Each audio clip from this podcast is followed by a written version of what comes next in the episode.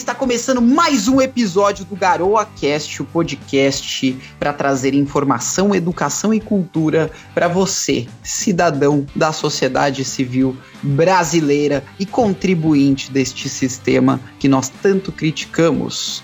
Carol, como é que você está, Carol? Olá, Dainese, olá, queridos ouvintes. Estou bem, estou na Santa Paz do Caos, como sempre, bem ansiosa para mais um bate-papo que agrega conhecimento pra gente. Muito bom, muito bom. E o nosso querido, diretamente da cidade do Rio de Janeiro, Lucas Studart, como é que você está?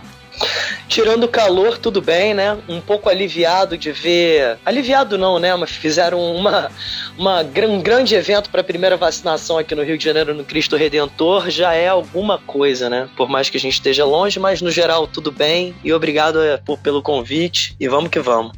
Boa. E é, cara, mas você mora no Rio de Janeiro, né? É, né, Carol? Ele mora no Rio de Janeiro, ele não pode ficar reclamando de calor, né? É, é intrínseco. É que nem o cara que mora na é Bahia real. reclamar. É, nem o cara que mora na Bahia reclamar do calor. Isso não existe. Exato. É inerente à cidade, né? Desvantagens inerentes à cidade. Ou a gente reclamar da chuva. Exatamente. Hoje choveu o diabo aqui na cidade de São Paulo. Choveu, cara. Eu bati o olho na janela ali, eu vi Noé passando com a arca aqui na frente do meu prédio. Foi bem, bem chuva, assim. Terrível. Hoje é, terrível. gente. Mas... mas... eu gosto, eu gosto da chuva. Ah, ó, quando, quando a sensação térmica bate 42 graus, aí nem o carioca, entendeu, gente? Aí já passa um limite ali que não tem como aguentar. Fica pesado demais, você começa a querer ligar ar-condicionado, três ventiladores ao mesmo tempo é complicado aqui o Rio de Janeiro nessa época do ano. É, Mas sabe o que mais está pegando fogo? O quê? A política norte-americana. Exatamente. E esse é o nosso tema de hoje, né? a política uh, internacional, a gente vai falar mais no sentido de, dos Estados Unidos, né? Então a política norte-americana e o que está acontecendo, né? O que, que uh, alguns fatores que a gente vê, mas a gente vai focar um pouco mais na, no impeachment do Donald Trump e na posse do Joe Biden, tá? Mas antes meus queridos ouvintes. Eu vou fazer a propaganda das nossas páginas aqui. Você siga lá, curta lá, tá? Uh, no Instagram, você acha a gente como GaroaCast. Digita tudo junto lá, GaroaCast, você vai encontrar o nosso o perfil do nosso podcast. No Facebook você encontra como Os Formigas, Formiga Educacional no Facebook atualmente, tá? No YouTube, arroba canal do Dainese, onde serão postados também os episódios do podcast. Por enquanto não estão sendo, mas serão postados. Uh, e nas outras duas plataformas não, tá? No Instagram só serão postados cortes do podcast, no YouTube será, será postado o podcast inteiro.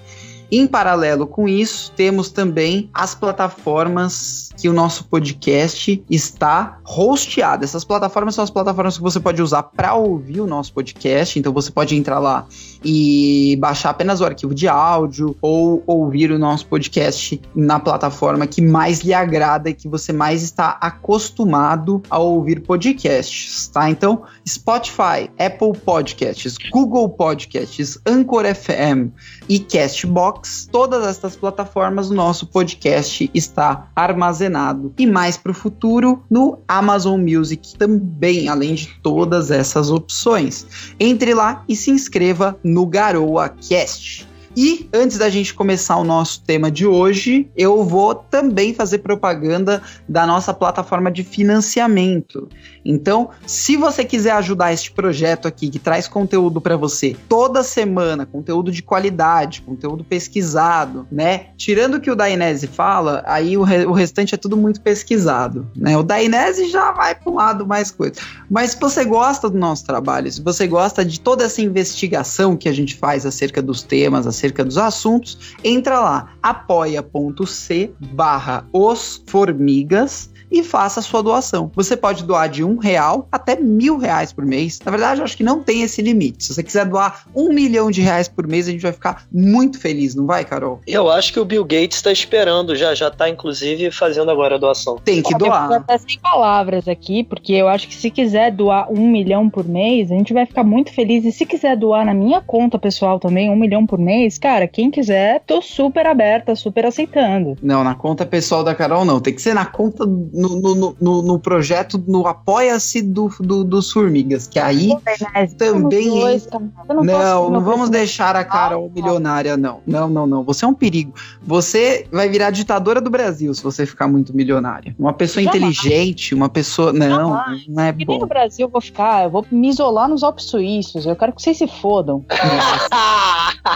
ai, ai. Que absurdo, que absurdo. Mas, começando então o programa com a gente abordando o nosso tema, né? Uh, eu vou chamar o tema do impeachment do Trump. E foi um tema muito polêmico, né? Porque foi, quando o impeachment foi pautado e foi votado, faltava o quê? Oito, sete dias para posse do novo presidente? É isso? Por aí. Eu acho que a Carol ela tem todas as informações técnicas mas o comentário que eu queria dizer é que eu nunca achei que fosse possível que uma democracia de 300 anos ininterrupta, sem ter nenhum tipo de problema, claro, a gente teve ali na contagem em 2001 na Flórida, etc., mas não nestas proporções, pudesse ser possível, ainda mais nos Estados Unidos. Realmente isso me chocou. Mas eu acho que a Carol vai poder explicar para os telespectadores e eu também dando alguns exemplos um pouco mais de trás melhor sobre o que, que aconteceu e como aconteceu, né, Carol? É isso aí. Eu acho que o primeiro ponto aqui é explicar, né, a diferença dos ritos de impeachment nos Estados Unidos e aqui no Brasil. Porque é, Carol, por que que demora tanto aqui? É bom, porque demora tanto porque a gente tá no Brasil, né? Porque aqui até para você falar na operadora de televisão a cabo, você fica 10 minutos para ser atendido. Ah, mas a demora não é parte do, do procedimento? Não. É, é que aqui no Brasil a gente usa todos os prazos legais até o limite, né? Nos hum. Estados Unidos, esse, esse esse impeachment de agora do Trump, que é o segundo dele, é, ele já sofreu um impeachment no, no final do ano passado, uhum. ele foi votado muito rápido exatamente por causa dessa urgência. Pô,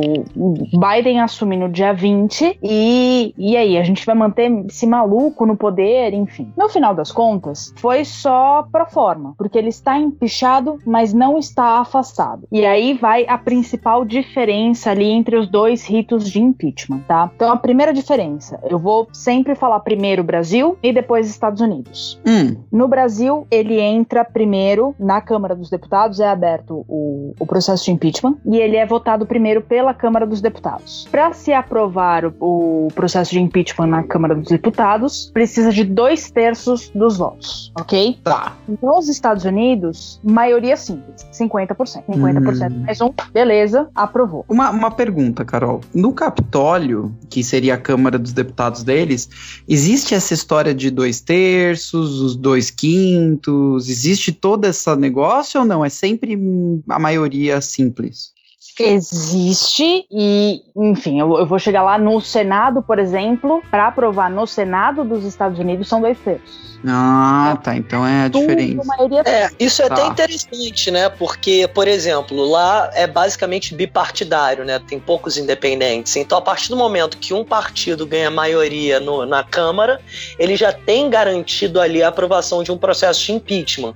Por isso que, na minha opinião, o Senado eles pedem, se eu não me engano, uma porcentagem maior de votos, justamente para obter votos não só dos, dos partidos antigovernistas, como também de alguns governistas que estão insatisfeitos com a situação que tem acontecido, enfim. Exatamente. No Senado são dois terços.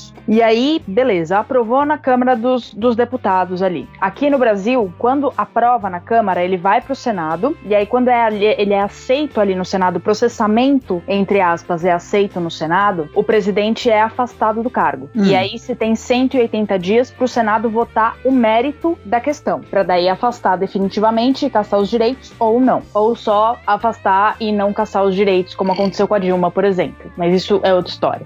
É, nos Estados Unidos, não. Nos Estados Unidos, a Câmara aprovou, o cara já tá empichado, mas ele não deixa o cargo. Ele já é considerado impedido, mas ele ainda não deixa o cargo. E aí vai pro Senado, aí é igual, tanto nos Estados Unidos quanto aqui. Votou dois terços, aprovou. Dois terços votaram favorável, aprovou. O presidente de... deixa o cargo, tanto aqui quanto lá. Só que aqui o presidente só é considerado empichado depois da votação no Senado. Ah, então depois da votação na, no Capitólio, Trump ele já estava afastado, é isso? Ele não está afastado, ele está empichado. É e o que que acarreta esse, esse impeachment dele, já que ele não é afastado? Nada. Adorei essa. essa... Peraí, como assim, Carol? É não entendi. É só o rótulo. Ele, ele é considerado impedido. Ele é, entre aspas, réu num processo de impeachment. Ele está sendo julgado por um processo de impeachment. Hum. E ele já. É como se ele já tivesse sido condenado em primeira instância. Mas ainda não transitou em julgado. Ah, agora, agora eu acho que eu, que eu entendi mais ou menos. Mas, olha, a, a, os Estados Unidos eles são complicados em tudo, na minha opinião. Desde o sistema eleitoral deles até o processo de impeachment.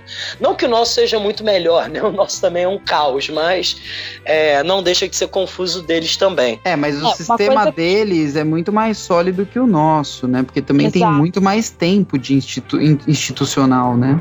Era isso que eu ia falar, eu ia entrar um pouco nesse mérito, né? É, até favor. hoje, nenhum presidente norte-americano foi retirado do poder por impeachment. Nenhum, nenhum. Já houve presidentes empichados, tá? A gente teve o Andrew Johnson em 1868, o Bill Clinton em 98, o Trump no final do ano passado, votação na Câmara, chegou no Senado, o Senado não aprovou. Então nenhum presidente foi afastado do cargo, tá? A gente teve o Nixon também, que, enfim, o processo nem foi votado na Câmara, mas isso a gente entra no, no, no detalhe mais pra frente. O Nixon renunciou antes do processo ser votado na Câmara. Então foram hum. pouquíssimos pedidos de impeachment. Aqui no Agora, Brasil, quantos presidentes tiveram dois, né?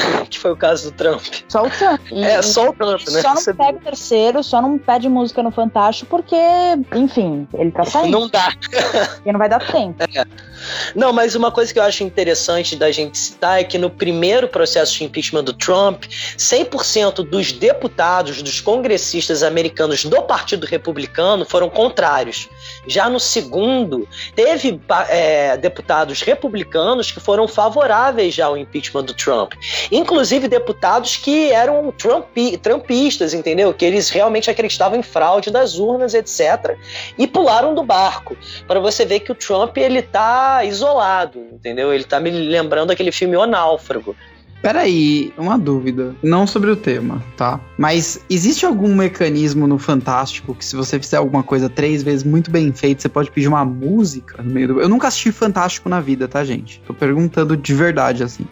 O Fantástico sempre apresenta no final do programa a sessão de esportes ali que tem os gols da rodada. É que ah. você não gosta muito de futebol, mas uhum. sempre de domingo tem jogo do Brasileirão, enfim, de outros campeonatos, Paulistão, Carioca, enfim. Uhum. Sempre tem jogo de futebol de domingo. A rodada, uma das rodadas dos campeonatos encerra sempre no domingo. E aí eles apresentam os gols ali. E o jogador que marca três gols no mesmo jogo, ele pode é, pedir uma música. É. Ah, entendi. Agora fez todo sentido toda essa piada aí que eu ouço nossa, a minha vida inteira. Nossa, nosso ouvinte deve estar tá ouvindo isso falando: Meu Deus do céu, onde o Dainese vive que ele não sabe o que é pedir música no Fantástico. Deixa, é, Vai deixa... que pedir o impeachment dele aqui, Sudar. Deixa eu explicar para o nosso ouvinte, antes que o meu processo de impeachment seja votado, que é fraudulento, é, deixa eu explicar para o nosso ouvinte que é o seguinte. É eu não assisto, eu não, eu não assisto a Rede Globo. Eu não faço ideia da grade de programação do que passa. Eu, eu não assisto, assim, tipo, eu, eu, mas não é só a Rede Globo. Eu não assisto a SBT também, eu não assisto. O SBT de vez em quando até assisto.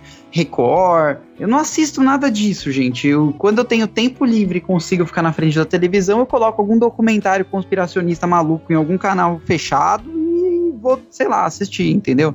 É muito raro eu assistir alguma coisa de Rede Globo, essas coisas. Então, eu sou um perdido com essa cultura popular que tanto assola a população brasileira. Mas vocês já me explicaram, achei interessantíssimo. E, e, e sobre o, o, Trump, vamos voltar pro nosso assunto aqui. Eu fiz um disclaimer aqui totalmente isso. Aleatório. É. Mas, mas, mas valeu, é bom você saber isso, entendeu? A cultura popular brasileira. É, eu preciso de um curso. Cara, hum. No segundo impeachment, impeachment, 10 deputados do Partido Republicano já pularam da barca e eles eram ferrenhos, entendeu? Críticos das eleições americanas, dizendo que as eleições tinham sido fraudadas e mesmo assim eles votaram a favor do impeachment do Trump. Isso mostra como que ele está isolado e como eu disse, né, tá parecendo aquele cara, o náufrago. Sim, sim. Isso é uma prova de que o Trump se isolou, né? E, e, ele mesmo construiu isso, né? Se a gente olha os discursos dele, tanto em Twitter quanto em outras redes, esse tipo de coisa, o Trump fomentou que um dia ele fosse. ele fosse. acontecesse isso com ele, né? Ele, com esse discurso extremado aí de que as eleições foram fraudulentas, tá? E eu não tô falando que as eleições não foram, eu não tô falando também que houve fraude nas eleições. Para mim, todas as eleições do mundo estão sob suspeição, né? E as que são feitas no sistema, no sistema digital estão sob 10 vezes mais suspeição, tá? Mas no caso do Trump, a eleição foi feita ali do sistema norte-americano, que é um sistema de papel muito usado por eles e muito é um sistema muito confiável ali para a população norte-americana. Então, a chance de ter tido fraude é menor mesmo, tá? É, mas ele ficava alegando isso. E isso aí, ele causou a ira de algumas pessoas. Porque você, você ficar repetindo esse tipo de discurso, as outras pessoas pegam, olham para esse discurso, né, ouvem esse discurso e falam: Meu Deus do céu, o meu presidente está sofrendo uma injustiça. Cabe a mim ajudá-lo, né? E aí ele fomentou um, um, uma invasão do Capitólio, né, que gerou mortes. O pior de tudo foi isso, né, gente? Porque assim, para mim, a gente pelo menos que tá no Brasil, a gente tá um pouco acostumado com invasão de casas legislativas, né? O PSOL é, é, é ele, o PSOL é preciso nisso, né? O PSOL eles têm um modus operandi deles ali que eles fazem isso com bastante frequência. É, mas nunca houve morte, né? Pelo menos até que a gente saiba, nunca houve morte. Agora, no caso dos Estados Unidos, não. Houveram mortes e isso, para mim, agrava a situação num nível muito absurdo, né? Porque, é. além deles entrarem numa casa legislativa caçando os deputados, né? Traz tudo bem que não iam conseguir, porque os deputados têm jeito de sair dali. Esses lugares são feitos, construídos com uma certa segurança estratégica, né? Mas é, as pessoas que morreram provavelmente trabalhavam ali no Capitólio, ou tentaram defender alguma coisa, ou tentaram se opor a alguma coisa, ou até pessoas do próprio do próprio Trump, né? É, mas é isso que eu tô dizendo, a invasão do Capitólio da Inés é serviu de alguma maneira para unir um povo que estava muito dividido porque muitas pessoas que eram republicanos condenaram aquilo. Sim, bacana. É, Sim. porque aquilo ultrapassou todos os limites aceitáveis, né? Uma coisa é, beleza, você protestar, você entende que a eleição foi fraudada, enfim, roubaram de você. Cara, existem meios e meios, né? A violência nunca é a, a melhor opção, a melhor saída, né? Sim, eu é, concordo. É, exatamente. Mas... Quem, prega, quem prega violência são é a galera lá que normalmente prega revolução, né? Não uma mudança gradual, institucional, entendeu? Paulatina, como assim, vamos botar dessa maneira. É, exato, né? Mas eu, mesmo que existe, mesmo que existe aí as pessoas entrando no Capitólio, né, Carol? É assim, vamos, vamos, vamos lá. Esse procedimento de entrar no Capitólio poderia ter sido feito de uma forma mais pacífica e menos violenta, né? Então, logicamente. Então é o que você falou. Não podemos, não podemos ser coniventes aqui com violência. O PSOL aqui no Brasil sabe muito bem fazer isso. Invadir casas legislativas de uma forma até que, vai, meio pacífica. Pelo menos eles nunca mataram ninguém, o que eu falo, né? Mas o, o, Trump, ele deixou as pessoas indignadas, né? E aí, Carol, se você, vamos supor, vai, você votou para algum político e esse político ele tá sofrendo algum tipo de perseguição, você tende a chegar e falar, poxa, eu vou defender o cara, né? O cara ele tá sendo fraudado aqui. Você acredita na, na pessoa, né? É, tudo bem que não são todas as pessoas, mas uma parte da população que teve esse sentimento, e esse sentimento se tornou um sentimento de fúria, né? Que, na minha opinião, foi convertido na entrada do Capitólio aí, em todas as coisas que eles aprontaram depois disso, né? Uh, que motivou, Carol, na sua opinião, essa entrada aí do Capitólio? Bom, é, primeiro, né, toda essa história de eleições fraudadas, stop the count, enfim, é, essa postura muito aguerrida do Trump, essa postura muito, uh, como é que eu posso dizer? O Trump ele é um, ele é um incitador. Ele vai, ele incita o público e depois ele fala que não, não, não fiz isso. O discurso de de despedida do cargo dele de hoje condenou a violência, né? É, enfim, sendo que ele foi o cara que incitou essa galera a ir lá e falar que estava errado, porque justamente a, a, invasão no Capitólio aconteceu quando no, no dia em que o Congresso norte-americano ia votar a confirmação ali da eleição do Biden. Tá. E enquanto a, a, a votação estava rolando ali no, no Congresso que aconteceu essa invasão, justamente para impedir uh, um dos parlamentares que que estava ali no meio, né, que abriu a sessão, que estava presidindo a sessão, era justamente o vice do Trump. E os apoiadores do Trump esperavam que ele fosse se posicionar ali contra a fraude eleitoral, mas não teve fraude. Sim. E o próprio vice-presidente é... falou que não teve fraude. E, e isso emputeceu é. todo mundo. Todos isso é bom lembrar, né? Nos Estados Unidos, o vice-presidente, ele também é presidente do Senado. E a atitude do Mike Pence realmente foi a atitude de um republicano republicano, não no sentido do partido dele, mas de um republicano, de uma pessoa que respeita as instituições. Exato, exato. Só que isso enfureceu esses apoiadores mais cegos do Trump. E aí Sim. o Trump foi para as redes sociais, foi pro Twitter lá, enfim. Vão lá e a galera foi. Vestiu a roupa do Jamiroquai e foi. Vestiu o chifre e foi.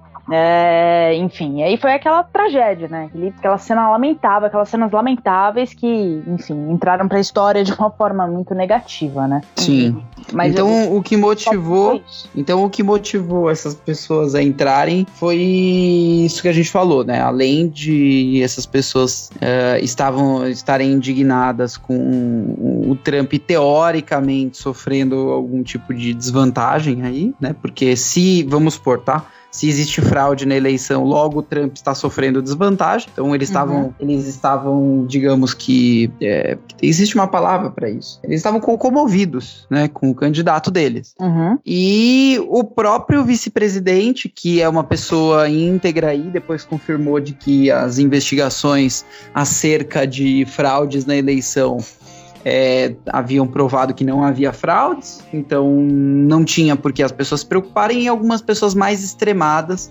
foram fazer aquela arruaça toda que a gente viu. Né? Exatamente. Eles se sentiram traídos pelo Pence, né?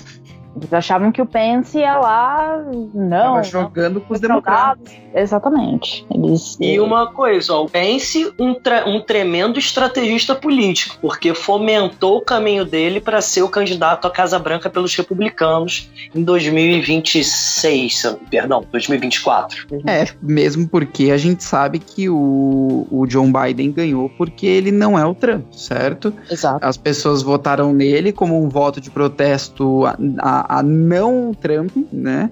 Então, se fosse o Biden ou se fosse, sei lá, outra pessoa ali, ou, talvez um Bernie Sanders até, e eu acho que ganharia de qualquer forma, porque as é, pessoas estavam Biden... meio cansadas, né, Carol, dessa politicagem do Trump. Exato, o Biden não ganhou por aprovação dele, o Biden ganhou por rejeição do Trump. É mais ou menos a mesma coisa que aconteceu aqui em 2018. Bolsonaro e Haddad, as pessoas tinham, estavam com uma rejeição muito forte ao PT, então votaram ali na outra via, né? É, se a gente tivesse uma eleição hoje, eu já não sei como é que seria. Ah, ainda estão. Não, eu tenho, Carol, eu, tenho que falar. eu cheguei, deixa, deixa eu até falar para você perdão, Studart, mas é, essa informação acho que é bem relevante e completa o que a Carol falou.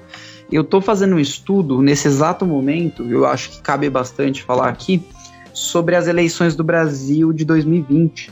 E uma coisa que eu observei, que eu estou pegando aqui, é que em termos de prefeituras, tá? E aí a gente só pode avaliar essa eleição em termos de prefeituras e vereança, porque não tem outro parâmetro. Mas em termos de prefeituras, o, o PT perdeu muito, viu? O PT perdeu bastante. Uh, o PT, eu vou pegar os dados certinhos aqui para passar para vocês, mas o PT é, desse do, do, do ano de 2016 para o ano de 2020 o PT perdeu 77 prefeituras, tá?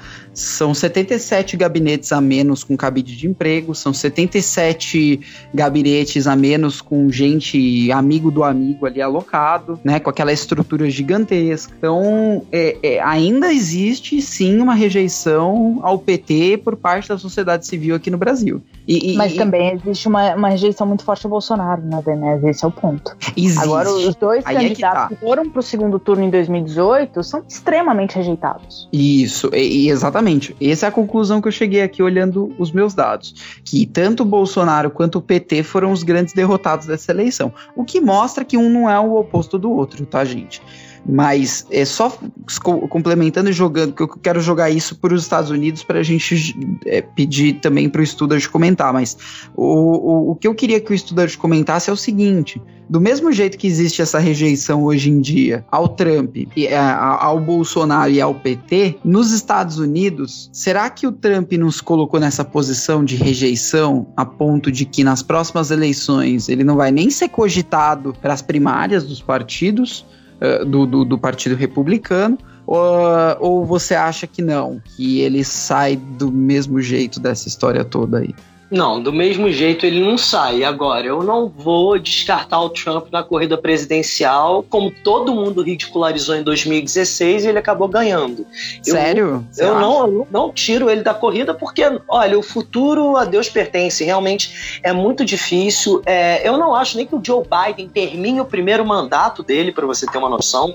É, ele é conhecido como Sleepy Joe, né, lá, lá nos Estados Unidos, ou Joe Dorminhoco, traduzindo aqui para o português, porque foi o que falaram. Ele votou porque as pessoas odiavam mais o Trump. Mas o Trump ele é um grande showman e ele foi o, o ele é o rosto da alt-right americana, né? A, a, nova direita americana, essa direita reacionária que invadiu o Capitólio.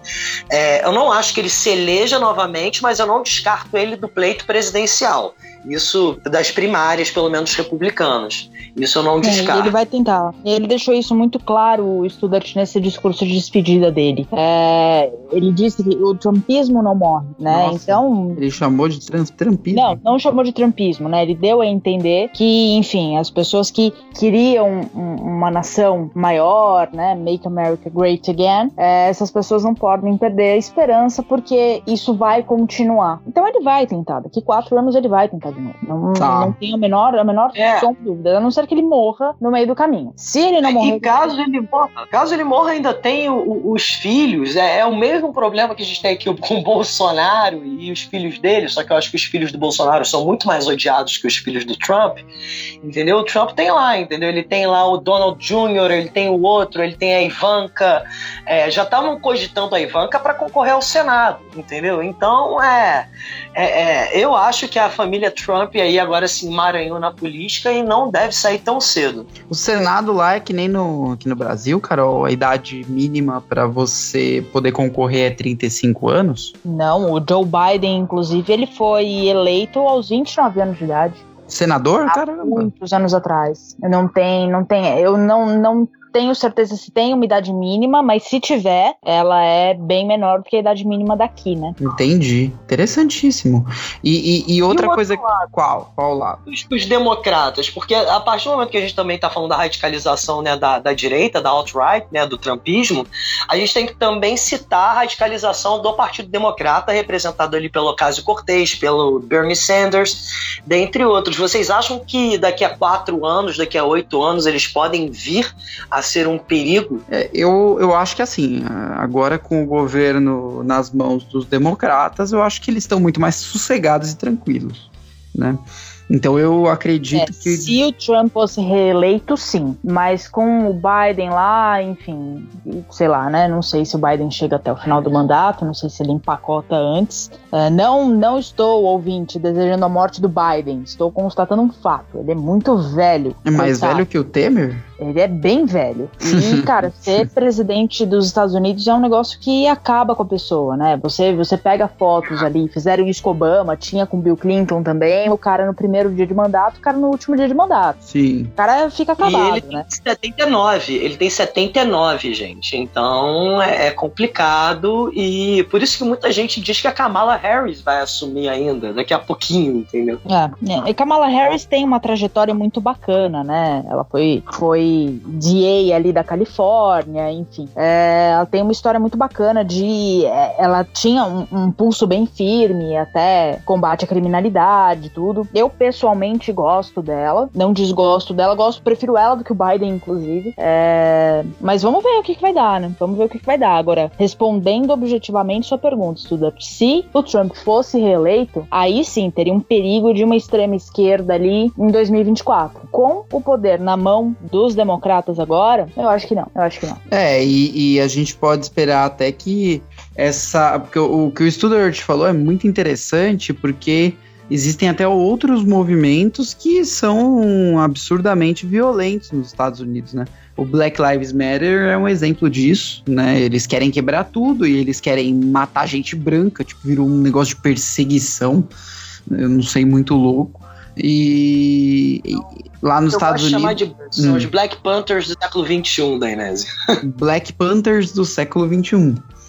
Então, e essa turma, agora com os democratas no poder, muito provavelmente eles não vão é, não vão mais fazer esse quebra-quebra que estavam fazendo antes com o Trump no poder, né?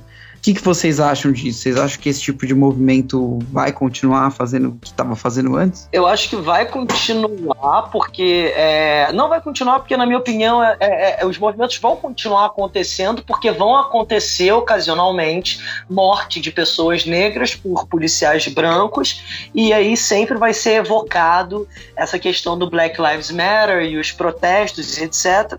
Então, não acho que vai ser uma coisa que vai cessar. O que vai mudar vai ser a resposta do governo a esses casos. Eu acho que enquanto Trump lidava de uma maneira, o Joe Biden ele vai lidar de uma maneira. Talvez a Carol possa. vai botar em palavras mais humanistas. Não que ele haja diferente, mas ele vai falar de maneira diferente. É, ele vai ter uma sensibilidade um pouco maior. A gente pode, pode dizer isso. O Trump, enfim, ele foda-se. O Biden, ele vai ser um pouco mais é, polido. Ele vai saber ali apaziguar um pouco, botar panos quentes. Agora, a questão racial e a polícia dos Estados Unidos, cara, esse é um problema de muitos anos. De muito tempo. Ali na década de 90, no começo da década de 90, a gente teve ali o, o assassinato do Rodney King, que era um, se não me engano, ele era taxista ou algo do tipo. E, enfim, ele tava dirigindo muito rápido, a polícia parou e ele foi morto. Ele foi espancado até a morte. Os Hum. policiais que foram julgados ali pelo. Isso aconteceu em Los Angeles. A polícia de Los Angeles é conhecida, era, né, naquela época, por ser uma polícia extremamente racista. É, Ele foi morto, os policiais foram levados a julgamento, mas eles não foram julgados ali no centro. Eles foram julgados ali num- numa cidade próxima, né, em Simi Valley, como se fosse um fórum regional, como a gente tem aqui, aqui no Brasil, por exemplo. Aqui em São Paulo, a gente tem vários fóruns regionais, o de Santo Amaro, de Pinheiros, do Uhum. Butantã, cada grande distrito aqui tem, tem o seu foro. E aí esses policiais eles foram julgados em Simi Valley, que é uma vizinhança branca. Então os jurados todos eram brancos. Tinha, sei lá, um jurado negro, um jurado latino, e os policiais foram absolvidos. A absolvição desses policiais gerou uma revolta absurda em Los Angeles. Tem, se o ouvinte tiver curiosidade, joga no YouTube, no Netflix eu acho que tem alguns documentários também. É, foi uma, uma revolta na cidade, foi um, um motim absurdo. É, enfim, saques em lojas, depredação, um show de horror. Passados alguns anos, houve o assassinato da Nicole Brown, Sim- Brown Simpson, mulher- ex-mulher do O.J. Simpson, jogador de futebol americano e negro, um ídolo negro. Ela foi Ela- assassinada? Ela foi assassinada junto com um cara, o Ron Goldman. Hum. O Ron era garçom de um restaurante ali e ele tinha ido até a casa da, da Nicole pra entregar os óculos da mãe dela, que, ela, que tinha, tinha sido esquecido num restaurante que ele trabalhava. E aí o principal suspeito foi o OJ. Existiam muitas provas que condenariam o OJ. A promotoria de Los Angeles, enfim, errou muito no caso, mas isso não vem ao caso. Também daria um excelente episódio é, do Garoa Cast. É um caso que, enfim, já li muito sobre. Hum. Nossa, Só aquela que aí o que eu tô perseguição pensando? televisionada. aquela Televisionada. televisionada ao O.J. Simpson, né? É uma Eles coisa. pararam, tá tendo. Estuda, você tem ideia que tava tendo a final da NBA naquele dia? E eles pararam, eles mantiveram picture in picture o jogo de basquete e a perseguição. Porque, Dainese, o OJ Hum. fugiu, tava combinado pra ele se entregar. E aí o que ele fez? Ele fugiu. Você quer uma prova maior de que o cara é culpado do que o cara é fugir? Sim. Não tem, né? Enfim, ele acabou se entregando depois da fuga. Foi uma fuga, assim, cinematográfica, espetacular, num Ford Bron- Bronco branco. E ele se entregou, foi preso, foi a julgamento. E o júri era composto majoritariamente por negros e latinos.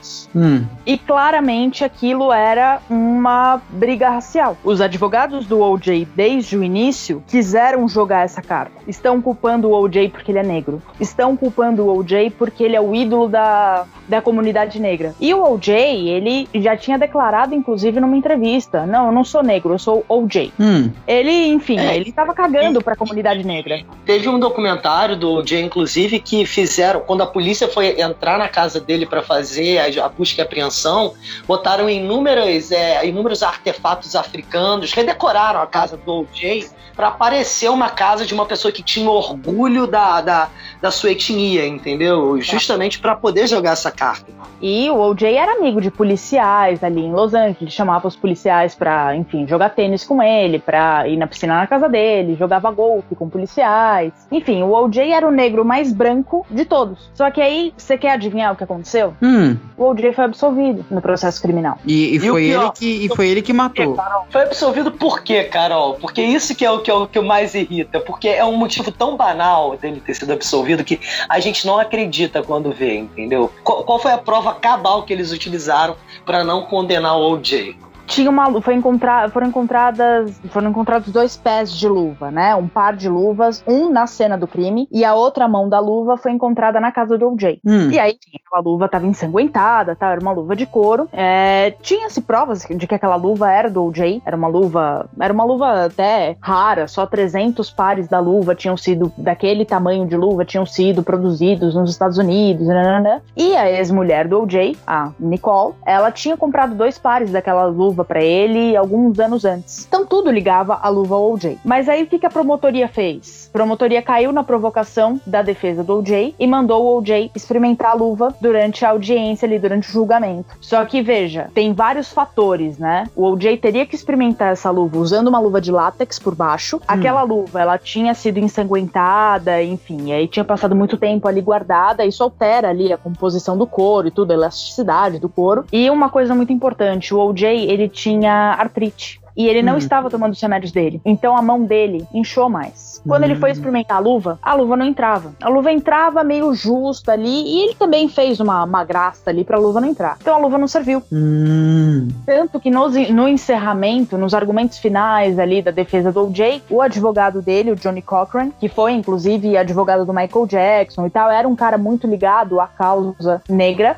ele usou uma frase ali: If it doesn't fit, you must acquit. Se não serve, você tem que absolver. E ele foi absolvido. E quando ele foi absolvido, já antes ali, né, tem toda uma, uma evolução ali. O julgamento do OJ durou, acho que nove meses. Entre a escolha dos jurados e a sentença durou nove meses. É um hum. tempo absurdo para um julgamento, enfim, com audiência todo dia, com um júri preso num hotel. É muito tempo. E ficava essa, essa centelha ali da questão racial, muito alimentada pela defesa do OJ. Então, uhum. saiu uma gravação, uma, saíram algumas gravações de um policial que era racista. Ah, essas gravações elas têm que ser divulgadas para a sociedade como um todo. Pro processo em si, aquelas gravações não importavam muito, hum. mas ficou aquela provocação, porque a questão racial é a questão racial, e aí acabou ficando negros contra brancos. Então, brancos queriam que o OJ fosse condenado, e negros queriam que o OJ, o OJ fosse, fosse absolvido. Nossa. Ele acabou sendo absolvido no processo criminal, e as famílias dos mortos moveram um processo civil contra ele. E no processo civil, ele foi condenado, ele foi responsabilizado pela morte do Ron e da Nicole, e foi condenado a pagar, enfim, uma indenização milionária milionária que ele não pagou nem 10%. Entendi. Mas é, é um caso bem, bem interessante. O que é interessante da gente tirar tudo isso, Dainese, até queria saber o que, que você acha, que é exatamente isso. A gente pode ver tanto a violência policial é, a olho nu contra o negro americano, como a gente também pode ver a comunidade negra absolvendo um negro que é culpado.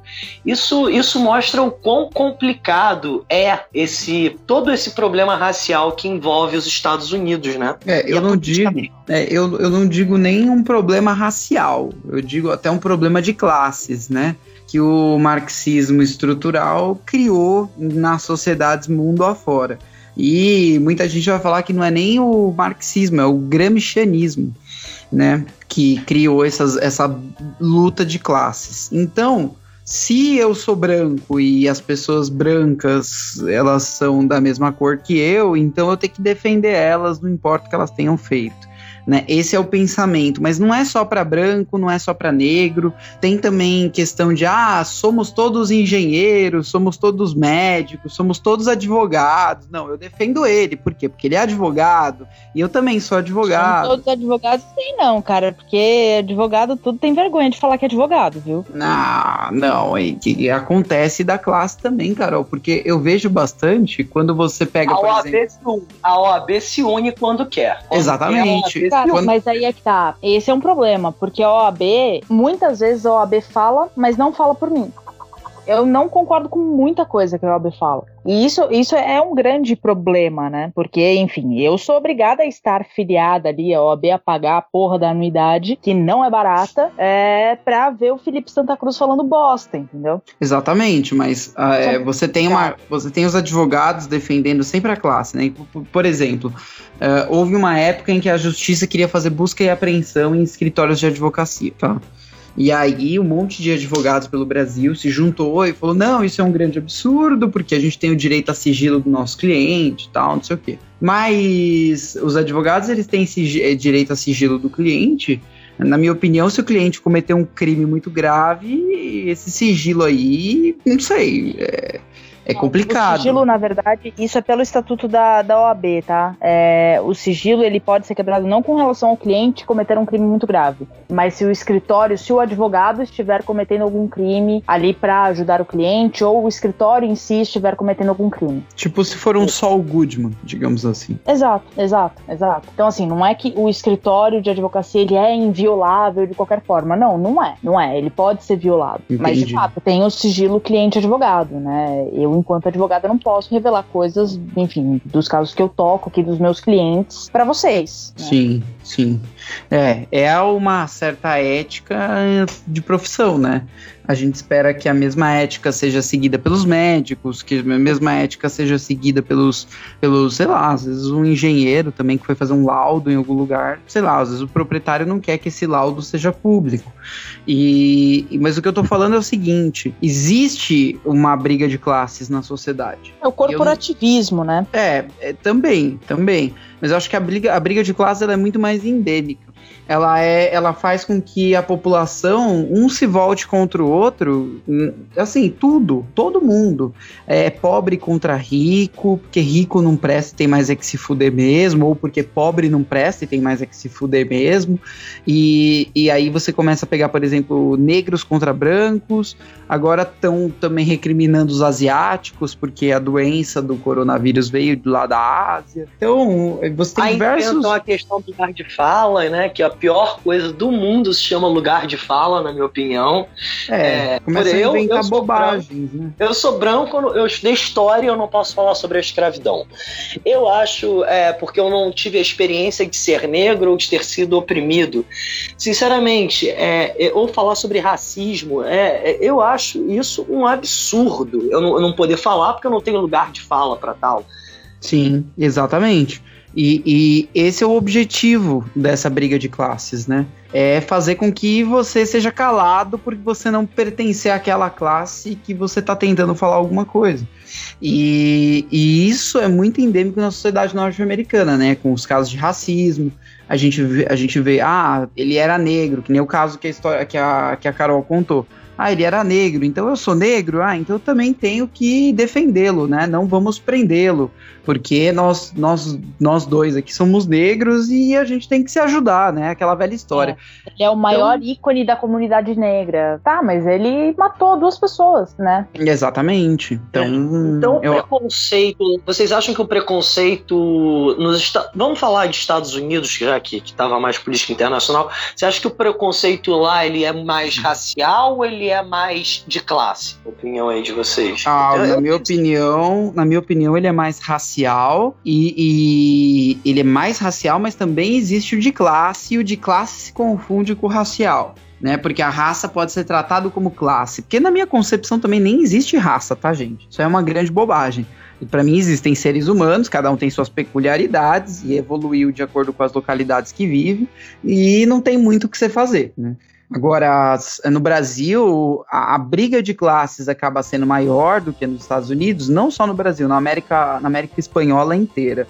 porque você tem você tem é, é uma cultura muito mais voltada para um marxismo uh, em todos esses países aqui da, da América do Sul, né? Quando eu falo América Espanhola, eu me refiro a todos os países que falam idioma espanhol mais o Brasil, tá? Uh, todos esses países aí têm uma, um contato muito maior com o que poderia ser um resquício de comunismo mas o socialismo também, né? E a gente vê Cuba, a gente vê a Venezuela. Pô, vocês têm noção? Hoje a Venezuela mandou um caminhão de oxigênio para Manaus. Vocês têm noção que quer é, ser ajudado pela eu, Venezuela? Não, eu, eu, achei isso degradante, assim, entendeu? É... E a resposta do presidente, eu tenho que admitir, por mais ódio que eu tenha dele, eu gostei. Pô, se quiser enviar oxigênio, pode enviar, mas também dá um auxílio emergencial pro seu povo. Porque, cara, pelo amor de Deus, a gente chegou ao ponto de ter que receber oxigênio da Venezuela. Olha isso, ouvinte, Carol, Dainese. Isso é um absurdo, é um cúmulo a gente é, receber deles. A gente, a gente tá praticamente vendo um país falido aí, falido pelo socialismo, justamente por isso que a gente estava conversando aqui, que é a questão da luta de classes. E é um país que, apesar disso, está tentando fazer bonito aí, do ponto de vista talvez internacional, e veio, é lógico, né? Toda ajuda é bem-vinda. Se você tá no chão, se eu tô jogado no chão é, e todo fudido ali, eu não vou me importar que o Zequinha me estenda a mão para me ajudar a me erguer. Por mais que eu duvida muito que o Zequinha faça isso, né? Provavelmente é, o Zequinha, Zequinha vai estar tá procurando não. a bola dele. Mas se o Zequinha é, vier depois, depois você vai passar álcool gel na mão, né, tal, mas você vai, né, ô Zequinha, ajuda aí, você vai me ajudar? O Zequinha vai te ajudar, hipoteticamente falando, depois você desinfeta a mão, tal. É, isso se ele não, sei lá, fizer alguma coisa errada enquanto estiver me ajudando, né? Mas o, o, que eu tô falando é isso, é que é, a gente, essa briga de classes que existe na América, é, e principalmente nos países com idioma espanhol e português, é, é muito mais forte do que a briga do que a briga racial. Por quê? Porque na América a gente já tem um, uma hegemonia de um povo misto. Né? Do, diferente dos Estados Unidos, por exemplo. É, aqui a mistura é muito, muito grande, né? Hoje até eu, eu, tive muito, muito essa noção hoje, pensando aqui, eu trabalho numa, numa multinacional americana. E a gente tem um grupo ali do jurídico do mundo inteiro e tal. E de vez em quando o pessoal lança ali, né? Ah, agora vamos fazer uma retrospectiva do ano de 2020, o que foi importante para você em 2020. E a galera postando foto de família e tal. E eu fiquei pensando, no time ali dos Estados Unidos, tem, cara, muita gente, Estados Unidos e Canadá. Tem muita gente. Tem uma negra.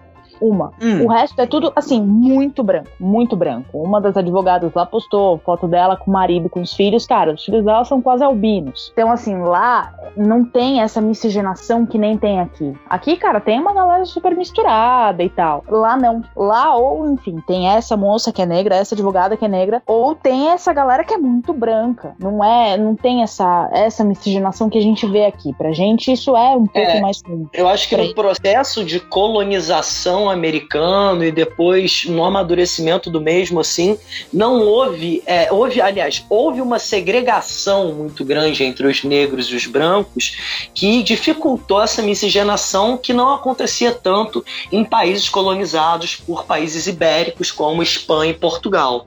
Né? Esse é o, é o, fator principal, na minha opinião, que ajudou, na minha opinião, isso é uma coisa benéfica, que o nosso país seja uma miscigenação de, várias, de vários povos. É, é, isso e, trouxe e é... só agrega. Oi, oi, abri meu microfone. Oi, oi. É, e isso aí que você falou, estudante, também pelo ponto de vista científico, é muito bom, né? Porque a, a variabilidade genética ela depende justamente de indivíduos de, de, de genes diferentes se combinarem para fazer um descendente mais robusto, né? Então, cientificamente, isso faz bastante sentido também.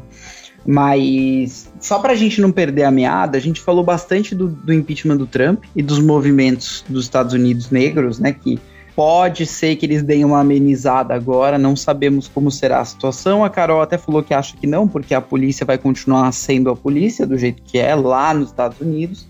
E, e, a gente também, saindo desse assunto, a gente poderia abordar também a posse do Biden. Uh, e eu vou deixar vocês falarem um pouquinho a respeito. Então, Carol, se você quiser complementar alguma coisa sobre o Trump e depois falar sobre a posse do Biden, fica à vontade. É, o Trump tá indo embora, assim, né? Não, não vai deixar muita saudade. É, Trump é um cara extremamente populista, né? Fez muito pouco perto do que prometeu. Fez o muro, né? Que ele tanto, tanto queria o muro, fez o muro. E isso ele falou, né? Até no, no discurso de despedida dele, que ele deixa uma fronteira mais segura por causa da bosta do muro. Enfim, hum. né? Temos aí quatro anos de Biden pela frente, ou nem quatro anos. Biden e Harris. Acredito muito nela, na, na Kamala Harris. É, acho que ela vai ser ali o, enfim, o braço direito e esquerdo do Biden, é, exatamente porque ele tá velho e é o Sleep, o Sleep Joe, né? Como o próprio Studart diz. É, ele não tem muita, muita ação, não é um cara muito ativo. Eu acho que a, a Kamala Harris vai brilhar muito mais do que ele hum, durante esses quatro anos de mandato e tenho para mim que ali em 2024 quem se lança candidata é ela. E dependendo aqui do que for feito nesses, nesses quatro anos, eu acho que ela tem grandes chances de, de ganhar. Porque ela realmente tem uma, uma personalidade muito cativante. E ela consegue conquistar bem o eleitor. Então eu acho que. Ela é a vice tem... do Biden, é isso? É a vice do Biden, exatamente. Entendi. Então eu acho que tem quatro anos aí de, de pavimentação de um caminho para ela se lançar candidata em 2024. Eu, eu acho que o governo vai ser muito isso. É, e, e a gente tem que esperar também que, assim, é, esse governo aí não seja tão, tão, digamos que use tão políticas tão socialistas como o Obama usou lá nos Estados Unidos, né? E que também não faça a impressão de dinheiro que o Obama e o Trump fizeram nos Estados Unidos, né? Uh, um exemplo de uma política prejudicial para a população norte-americana foi a questão do Obamacare, né? Que depois foi até revogado, enfim, e a população era obrigada a ter esse pacote de saúde aí. E mais para frente, depois eles revogaram porque viram que isso não estava funcionando, isso estava encarecendo o preço da saúde nos Estados Unidos. É, questão de impressão de dinheiro, minha opinião, o Biden, como um bom democrata, vai imprimir dinheiro, vai imprimir bastante dinheiro e isso vai causar é, um pouquinho mais é, inflação da moeda norte-americana, né, o dólar. Uh, em contrapartida, ele está encontrando também países ao redor do mundo fazendo esse mesmo tipo de operação, né, o que não ocasiona, é, o que faz com que os Estados Unidos não caia tão forte apesar de que impressão de dinheiro sempre acaba deixando o mercado muito desregulado, né? Vídeo que o Bolsonaro está fazendo aqui no Brasil, inclusive eu vou escrever um artigo sobre isso. Nos Estados Unidos, a impressão de dinheiro foi muito forte no governo do Trump, que ele não queria cortar gastos, tá? E isso é que se espera de um liberal, então não chamem o Trump de liberal, o ouvinte que está nos ouvindo. O Trump nunca foi um liberal, tá? Ele, ele, na verdade, nos Estados Unidos, os liberais, na verdade, eles são os democratas mesmo, né? Porque ali tem aquele show, é, social liberal, que seriam os democratas, né? E os republicanos seriam os conservadores, né? Então o liberal nos Estados Unidos ele já tem um outro sentido, né? É, eles são mais protecionistas os republicanos, né? Vamos dizer assim. E, e, partindo daquela premissa, né, que nada se cria, tudo se copia, e traçando um paralelo aqui com o Brasil, eu acho que o que aconteceu, como o Trump se elegeu em 2016 e como, como consequência, né, como cópia, o Bolsonaro se elegeu aqui em 2018, eu acho que com a eleição do Biden agora em 2020, a tendência em 2022 é que a tendência é que nós ele, elejamos um, um presidente que seja um meio termo, uma terceira via, que não seja nem da direita reacionária bolsonarista, nem do petismo que nós já tanto conhecemos e não gostamos. Deus te ouça, meu filho, Deus te ouça. Sim, sim. É, tem aqui a gente tem esses dois espectros que são basicamente um oposto do outro, mas de que de opostos não tem nada, né? Eles são até parceiros de crime. Uh, e nos Estados Unidos, nos Estados Unidos, pelo menos o Biden parece ser uma pessoa um pouco mais centrada, né? Eu não conheço muito, Carol, a biografia dele ou quem ele é. por exemplo, que feitos políticos ele conseguiu para o cidadão norte-americano? Ele, ele é uma pessoa que tem um histórico de luta pela liberdade ou ele é uma pessoa que tem um histórico de luta por igualdade? Por passar lei, regulação, subsídios? Você tem essas informações? Sabe alguma coisa disso? Da Inês, nunca me aprofundei muito nisso. É, mas assim, o que eu sei do Biden, tá? É um cara que tá na vida pública há muitos anos, né? Ele uhum. foi vice do Obama nos dois mandatos do Obama também, né? Ah, é... então ele já tem um histórico aí de. Ele tem. Né? Ele de tem. Ele tem bagagem. Ele tem bagagem, coisa que o Trump não tinha, né? É, o Trump era um aventureiro. Sim. E, e eu tenho para mim que o Trump ganhou porque as pessoas, enfim, o Trump ganhou mais ou menos pelo mesmo motivo que o Dória ganhou a eleição para prefeitura há quatro anos atrás. Porque Sim. as pessoas não queriam um político, queriam um empresário. Exatamente. Pra tomar conta do país, para, enfim, botar tudo em ordem, não, vai ter mais liberdade e tal. E no final das contas, o Trump se revelou um político da pior estirpe, um populista. Sim. Né? Então, enfim, é, é, aquela nova política que no final das contas é tão ruim, tão tóxica quanto a velha política, né? O Biden ele parece ser um cara mais moderado e tal, e é um cara que tem bagagem, é um cara que, enfim, tem postura e tem bagagem, né? Eu acho que é disso que, que os Estados Unidos precisam agora, né? É, sim. Vamos, vamos esperar que ele faça realmente as mudanças que os Estados Unidos precisem, né? Mas não vamos esperar muitas mudanças também, porque muitas mudanças é sempre caótico, né? Uh, enquanto isso, aqui no Brasil, a gente segue com o nosso querido Bonoro, né? Uh, fazendo groselhas todos os dias aí. ele, para mim, ele se tornou a nova Dilma, assim. Ele chegou no nível da Dilma. Para mim, a diferença de humor entre os comentários dele e da Dilma é que ele tá no poder, então tem um pouco menos de humor, porque afetam direto a minha vida e os, e os discursos atuais da Dilma não. Uh, então eu dou mais risada, né? Mas a gente segue com o nosso histórico aqui no Brasil de, desses tipos de presidentes. Uh, e vamos ver o que, que, vai ser. Né? Nos Estados Unidos a gente descreveu bastante. Nosso podcast hoje foi muito informativo. A gente descreveu bastante como é que são as coisas por lá, o processo de impeachment, o que, que aconteceu com o Trump, né? Por que, que ele foi acionado por que, que acionaram o impeachment contra ele, né? E, e depois toda a repercussão do restante das coisas que aconteceram. Uh, bom, você ouvinte que está ouvindo o nosso querido podcast até aqui, você pode se inscrever no nosso podcast nas seguintes plataformas: no Spotify, no Apple Podcasts, no Google Podcasts, tá? Então, todas essas plataformas você pode entrar lá e se inscrever no podcast. No Anchor FM, você pode entrar também e se inscrever, poucas pessoas utilizam essa plataforma. E no Castbox também. Agora a gente também está no Castbox tá bom? A gente, na verdade, estava antes, mas agora a gente está também com o nosso perfil no Castbox. Então procure a gente lá.